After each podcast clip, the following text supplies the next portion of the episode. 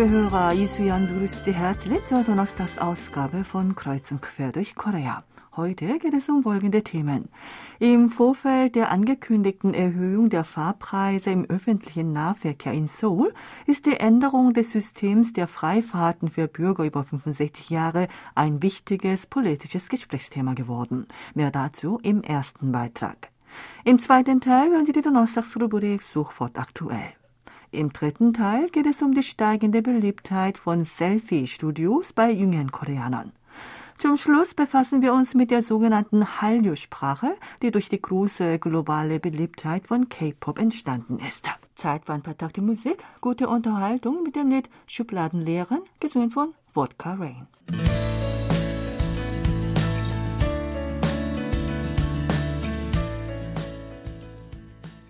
Im Vorfeld der angekündigten Erhöhung der Fahrkosten der öffentlichen Verkehrsmittel in der Stadt Seoul stehen die Freifahrten für Bürger über 65 Jahre wieder zur Debatte. Inwieweit das Thema tatsächlich von der Politik aufgegriffen werden kann, ist aber unklar. Der Grund sind viele externe Variablen wie die Parlamentswahl im nächsten Jahr. Die Diskussion kam in Gang, weil Oh Se-hun, der Oberbürgermeister von Seoul, in Bezug auf höhere Ticketpreise im öffentlichen Nahverkehr die finanziellen Belastungen wegen der kostenlosen Fahrten der Senioren ansprach. Der Oberbürgermeister vertritt die Position, dass die Stadt nichts anders kann, als die Fahrpreise zu erhöhen, wenn die Regierung nicht den Verlust kompensiert. Denn das Ministerium für Planung und Finanzen hat deutlich gemacht, dass es den finanziellen Verlust der Stadt Seoul nicht auffangen kann. Die Regierungspartei reagierte mit dem Vorschlag, auf Parlamentsebene über grundlegende Lösungen zu diskutieren. Darin, dass die finanzielle Not der Stadtbahngesellschaften beseitigt werden muss, sind sich sowohl die Regierungspartei als auch die Oppositionsparteien einigermaßen einig. Chu Ho-young, der Fraktionschef der regierenden Partei Macht des Volkes, sagte am 1. Februar bei einem Treffen mit der Presse, dass er die Ansicht der Stadt Seoul über die Problemlage durchaus teile. Lokale Verwaltungseinheiten hätten große Schwierigkeiten, den durch die kostenlosen Fahrten der Senioren im öffentlichen Nahverkehr entstandenen finanziellen Verlust auszugleichen. Sie seien an ihre Grenzen gestoßen und so könne es nicht mehr weitergehen. Auch ein Abgeordneter der oppositionellen Minju-Partei meinte in einem Telefonat mit der Nachrichtenagentur Yonhap News, dass die Partei stets die Position vertrat, dass eine finanzielle Unterstützung aus der Staatskasse erforderlich sei, um das Defizit wegen der Freifahrtscheine der Senioren auszugleichen. Jedoch gilt es allgemein als schwierig, dass der von den Verwaltungseinheiten und der Oppositionspartei vorrangig geforderte Verlustausgleich von der Regierung akzeptiert wird. Ende des vergangenen Jahres wurde ein Budget beschlossen, mit dem ein Verlustausgleich bei der Stadtbahngesellschaft der lokalen Verwaltungseinheiten erfolgen sollte. Darauf hatten sich die Regierungspartei und die Oppositionsparteien im Parlamentarischen Ausschuss für Land und Verkehr verständigt. Das Vorhaben stieß jedoch auf den Widerstand des Ministeriums für Plan und Finanzen und konnte schließlich in der Plenarsitzung des Parlaments nicht behandelt werden. Die Regierung bleibt unverändert bei ihrer Position, wonach eine straffe Geldpolitik betrieben werden sollte. In politischen Kreisen werden daher auch verschiedene Maßnahmen zur Verbesserung des Systems wie die Anhebung des Alters für kostenlose Fahrten erwähnt. Dies sei aber nicht leicht umsetzbar, weil es mit einer großen politischen Bürde verbunden sei. Denn Änderungen der Gebühren für öffentliche Dienstleistungen könnten einen direkten Einfluss auf das Wahlverhalten bei der Parlamentswahl im nächsten Jahr haben. Es handelt sich folglich um eine für beide Lager heikle Angelegenheit. Am Ende könnte es auch passieren, dass das Loch in der Kasse der Anbieter im öffentlichen Nahverkehr mittels höheren Fahrkartenpreisen für jüngere Bürger gestoppt werden muss. Dies könnte wiederum zu einem Generationskonflikt führen, sodass die Angelegenheit in politischen Kreisen sehr vorsichtig behandelt wird. Die Regierungspartei will zunächst die öffentliche Meinung in Betracht ziehen. Die Minju-Partei gibt dem Verlustausgleich den Vorrang, will aber eine Diskussion über Änderungen des Systems nicht ausschließen. Um das System verändern oder verbessern zu können, muss zunächst von der Regierung der Verlust einigermaßen ausgeglichen werden. Erst danach könne auf der Ebene der Lastenteilung ein gesellschaftlicher Konsens über die Veränderung des Systems erzielt werden. Solche Veränderungen sind aber nur mit der Zustimmung der Betroffenen möglich.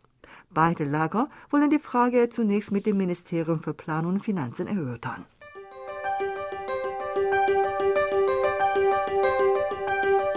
Sofort aktuell.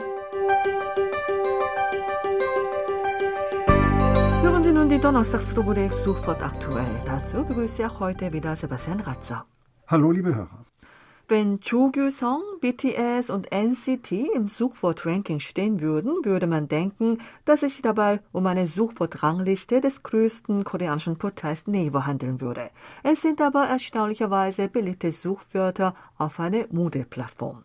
Nachdem am 24. Januar in einer Unterhaltungssendung von MBC der südkoreanische Fußballstar Cho Gyu-sung auftrat, stand sein Name gleich danach auf einer Modeplattform an der Spitze des Suchwortrankings. Denn sein Körperkissen in Entenform, das in der Sendung zu sehen war, sorgte für Gesprächsstoff.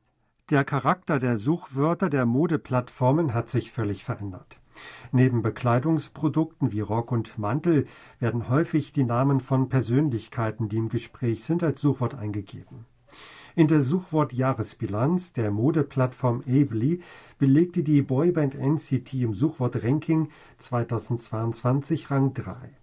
Dieses Ergebnis war darauf zurückzuführen, dass der sogenannte Seasonal Look, der schwarz-weiße Kleidungsstil der NCT-Fans mit dem Beinamen Seasony, die Aufmerksamkeit auf sich zog. Nachdem dies durch Twitter und Internetforen bekannt geworden war, tauchten im Suchwortranking die Namen verschiedener Idolgruppen wie BTS, Seventeen und IVE auf, weil ihre Fans wetteifernd den Namen ihres Stars ins Suchfenster eingaben. Ein Mitarbeiter von Ably erklärt, früher seien die Bezeichnungen der Produkte, die man kaufen möchte, als Suchwort eingegeben worden, aber derzeit suchen die Nutzer nach Schlagwörtern wie Y2K, neues Schuljahr und New Jeans, die mit den Trends selbst in Verbindung stehen. So wie man früher auf dem Portal Naver nach gewünschten Informationen gesucht hat, bekommen auch Modeplattformen zunehmend einen Portalcharakter. Dementsprechend versuchen die Modeplattformen auch durch Content-Herstellung und Performance-Marketing die Zusammenarbeit mit Idol-Bands zu verstärken, um noch mehr Kunden anzulocken. Die App, die im vergangenen Jahr in Südkorea am häufigsten heruntergeladen wurde, war weder Kakao Taxi noch Netflix. Der von der E-Commerce-Plattform Coupang vorgestellte OTT-Dienst Coupang Play ist im gesamten einheimischen Mobile-Markt hinsichtlich der App-Download-Zahl die Nummer eins geworden. Auch die App Cywer, die im April des vergangenen Jahres ein Comeback feierte, die Taxi-App Kakao T und auch die App Tangenmarke, die für den Boom des Gebrauchtwarenhandels sorgte, schafften es unter die Top 5. Sie platzierten sich aber alle hinter Coupang Play. Nach dem US-amerikanischen Datenanalyseunternehmen Sensor Tower wurde die App Coupang Play unter den auf Google Play Store und Apple App Store registrierten Apps von den Südkoreanern insgesamt 5,5 Millionen Mal damit am häufigsten heruntergeladen. Die große Beliebtheit dieser App bei den südkoreanischen Content-Nutzern war auf die hohe Investition des Dienstes in Höhe von 100 Milliarden Won oder 81 Millionen Dollar zurückzuführen. Der Dienst investierte diese hohe Summe, um seinen Nutzern in allen Gattungen von Fernsehserien und Filmen bis zu Sport- und Unterhaltungssendungen vielfältige Contents anzubieten. Dazu gehört unter anderem das im vergangenen Juli in Südkorea ausgetragene Freundschaftsspiel zwischen der südkoreanischen K-League-Mannschaft und dem Premier League-Verein Tottenham Hotspur, bei dem der südkoreanische Fußballstar Sun Heung-min unter Vertrag steht.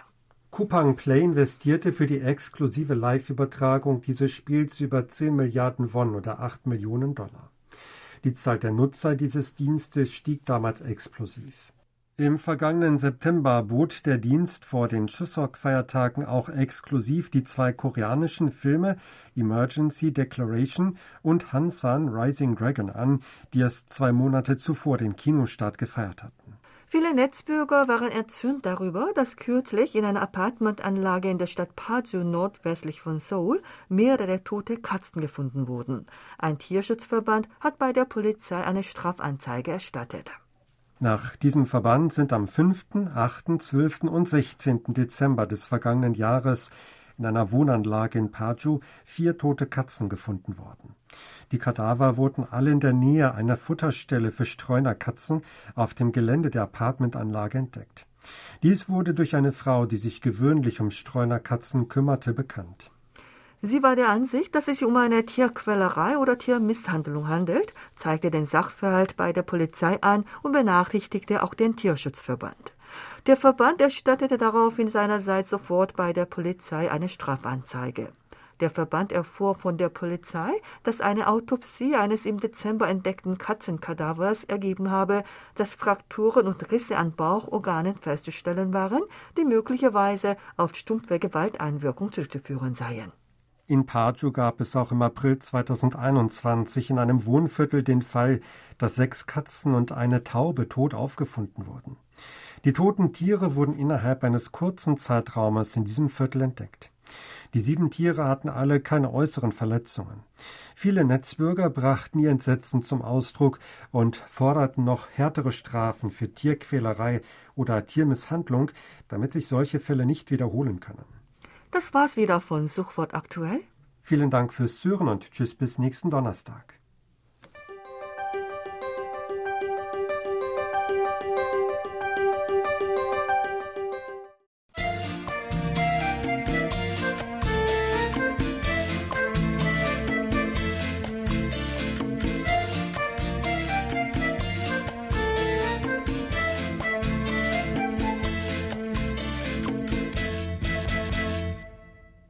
Am vergangenen Sonntagabend gegen 7 Uhr in der Ausgemeile im Solo-Stadtteil Yeonnam-dong.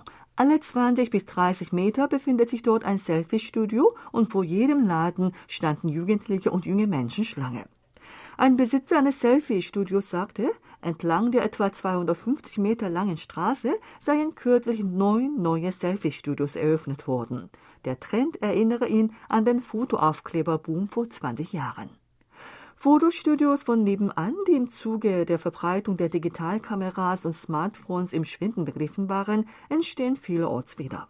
In den neu entstandenen Studios gibt es aber keinen professionellen Fotografen mehr.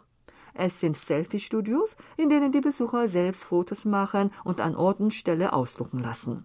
Nach Angaben des Statistikamtes am 30. Januar ist die Zahl der Fotostudios, die 2019 bei 9.862 lag, im Jahr 2021 auf 12.930, damit in zwei Jahren um 31,1 Prozent gestiegen. Diese Zunahme wird darauf zurückgeführt, dass viele Selfie-Studios entstanden sind.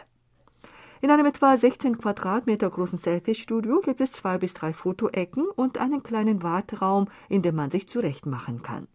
In einem Selfie-Studio muss man alles selber machen, da es keinen Fotografen gibt, der Anweisungen geben könnte. In der Aufnahmeecke gibt es eine Kamera und einen Spiegel.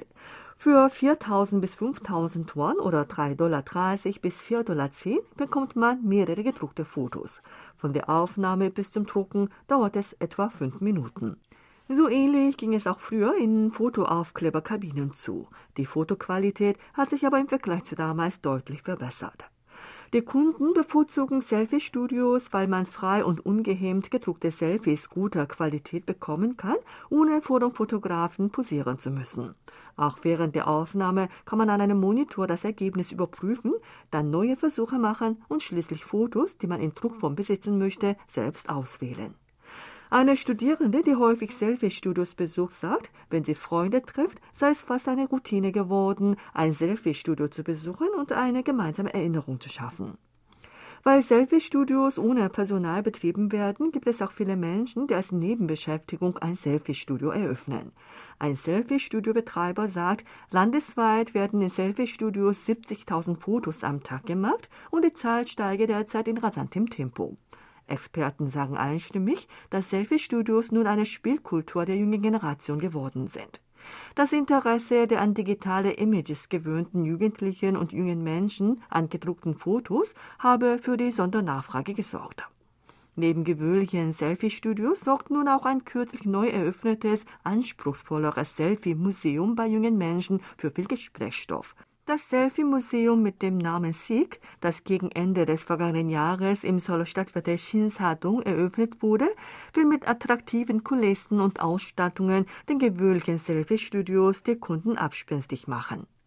Das Selfie-Museum wurde von Kim Min-kwan, einem Werbefotografen, der Kampagnen für Großunternehmen erstellt, eröffnet.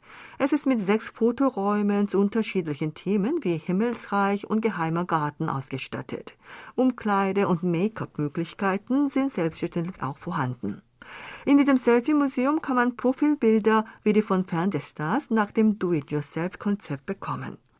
Die Fotobooth-Station dieses Selfie-Museums, die bald patentiert werden soll, passt sich an die Körpergröße des Kunden an und man kann sich verschiedene Beleuchtungen und Kulissen aussuchen. Mit Hilfe der künstlichen Intelligenz werden die Fotos auch entsprechend den Anforderungen der Kunden korrigiert und die Kunden können bequem mit Sprachbefehlen Selfies machen. Kim Min-kwan nennt als eine wichtige Eigenschaft seines Selfie-Museums, dass jeder kinderleicht professionelle Aufnahmen machen kann.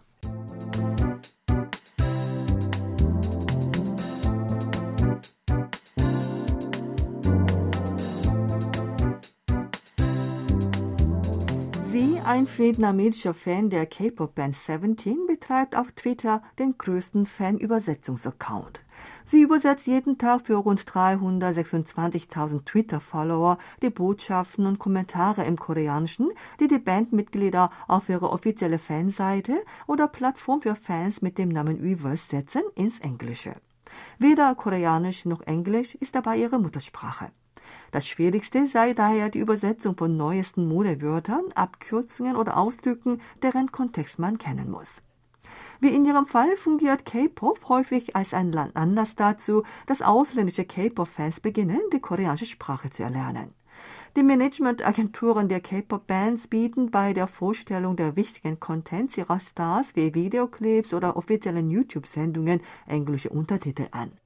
Bei anderen Contents müssen die Fans die automatische Übersetzung bemühen. Weil diese aber häufig Fehler macht, entschließen sich viele Fans irgendwann dazu, selbst Koreanisch zu lernen. Als ein Ergebnis davon entstehen auch Fan-Übersetzungsaccounts. Viele Fans verstehen dank der Aktivitäten dieser Accounts die von ihren Stars in sozialen Netzwerken hinterlassenen Nachrichten und Kommentare. Diejenigen Fans, die solche Übersetzungsaccounts betreiben, haben auch ein tiefes Verständnis für die koreanische Sprache und Kultur, sodass sie mit Interpretationen von Hintergründen oder Kontexten, warum die Künstler oder die Agentur bestimmte Contents vorgestellt haben, anderen Fans zu einem besseren Verständnis verhelfen. In der Tat steigt mit der Verbreitung von K-Pop auch das Interesse der ausländischen Fans an der koreanischen Kultur. Das koreanische Fremdenverkehrsamt hat im Jahr 2020 bei ausländischen K-Pop-Fans eine Umfrage durchgeführt. Danach antworteten etwa 64 Prozent von 12.663 Befragten, dass sie außer an K-Pop auch an der koreanischen Schrift Hangul und der koreanischen Sprache interessiert sind.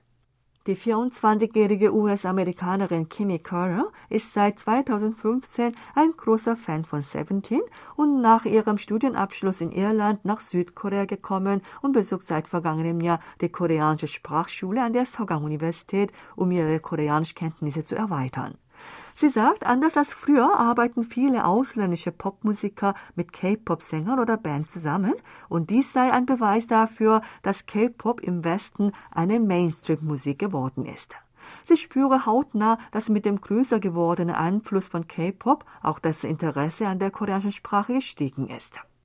Nach jahrelangem koreanischen Lernen kann sie nun die koreanischsprachigen Contents von Seventeen auch ohne Untertitel verstehen.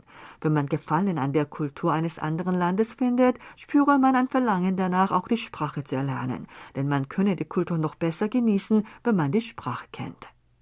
Entsprechend dem koreanischen Lernboom bei ausländischen K-Pop-Fans geben K-Pop-Agenturen auch koreanische Lehrmaterialien heraus, bei denen die Fans mit Songs und Contents von K-Pop-Bands Koreanisch lernen können. Viele K-Pop-Fans nutzen bereits viele koreanische Wörter, auch wenn sie noch nicht richtig angefangen haben, Koreanisch zu lernen. Diese romanisiert benutzten koreanischen Wörter werden als Dolmin-Jong-um bezeichnet. Das Kofferwort setzt sich aus der Silbe Dol aus Idol und dem koreanischen Wort Hunmin-Jong-um, dem Text, mit dem König Sejong das koreanische Alphabet Hangul einführte, zusammen.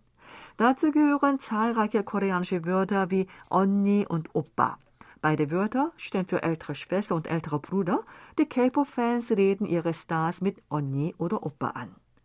Die K-Pop-Stars kommunizieren mittels sozialen Netzwerken mit ihren Fans in der ganzen Welt. Daher bildet sich in sozialen Netzwerken eine dicke globale Fanschicht. Ausländische Fans sind vor allem auf Twitter sehr aktiv. Allein im Jahr 2021 gab es 7,8 Milliarden auf K-Pop bezogene Tweets. Diese Zahl stieg gegenüber dem Vorjahr um 16,4 Prozent. Weil ausländische Fans persönlich die Kommentare ihrer Stars in sozialen Netzwerken übersetzen, treten auch bei koreanischen Übersetzungstrends Veränderungen ein. Die koreanischen Wörter werden häufig so romanisiert, wie sie von ihnen gelesen oder gehört werden. Chu Ji-eun, Linguistikprofessorin an der Oxford University, definiert dies als Fandom Romanization. Im K-Pop-Fandom entstehen verschiedenartig romanisierte Ausdrücke und die darunter am häufigsten benutzten und sich durchsetzenden Wörter werden neue Standards. Ein Teil der so überdauernden Fandom-Wörter findet irgendwann auch Eingang in offizielle Wörterbücher. 2021 hat Oxford English Dictionary 26 neue koreanische Wörter hinzugefügt. Mokbang und Chimek sind zum Beispiel Wörter, die im großen koreanischen Standardwörterbuch nicht zu finden sind. Auch Wörter wie Onni und Nuna haben eine andere Schreibweise als die offizielle Transkription in Korea. Hallyu-Fans haben also die sogenannte Hallyu-Sprache geschaffen. Chu Ji-eun sagt, man könnte sich fragen, ob die Hallyu-Sprache eine richtige koreanische Sprache ist. Sie weist darauf hin, dass es eine überholte Denkweise sei, diese Wörter einzig aus der Sicht der Südkoreaner zu bewerten und gar abzulehnen. Fremdwörter etablieren sich in anderer Form und mit anderer Bedeutung als die Originalwörter in der neuen Sprache. Im digitalen Zeitalter wird es immer häufiger dazu kommen, dass die Sprache weg von herkömmlichen Regeln in neuer Form verwendet wird. Diese Veränderung sei unvermeidlich und auch die Südkoreaner müssen diese Veränderung akzeptieren. Hallyu sei zwar aus der koreanischen Kultur hervorgegangen, ist jedoch anders als die traditionelle Kultur.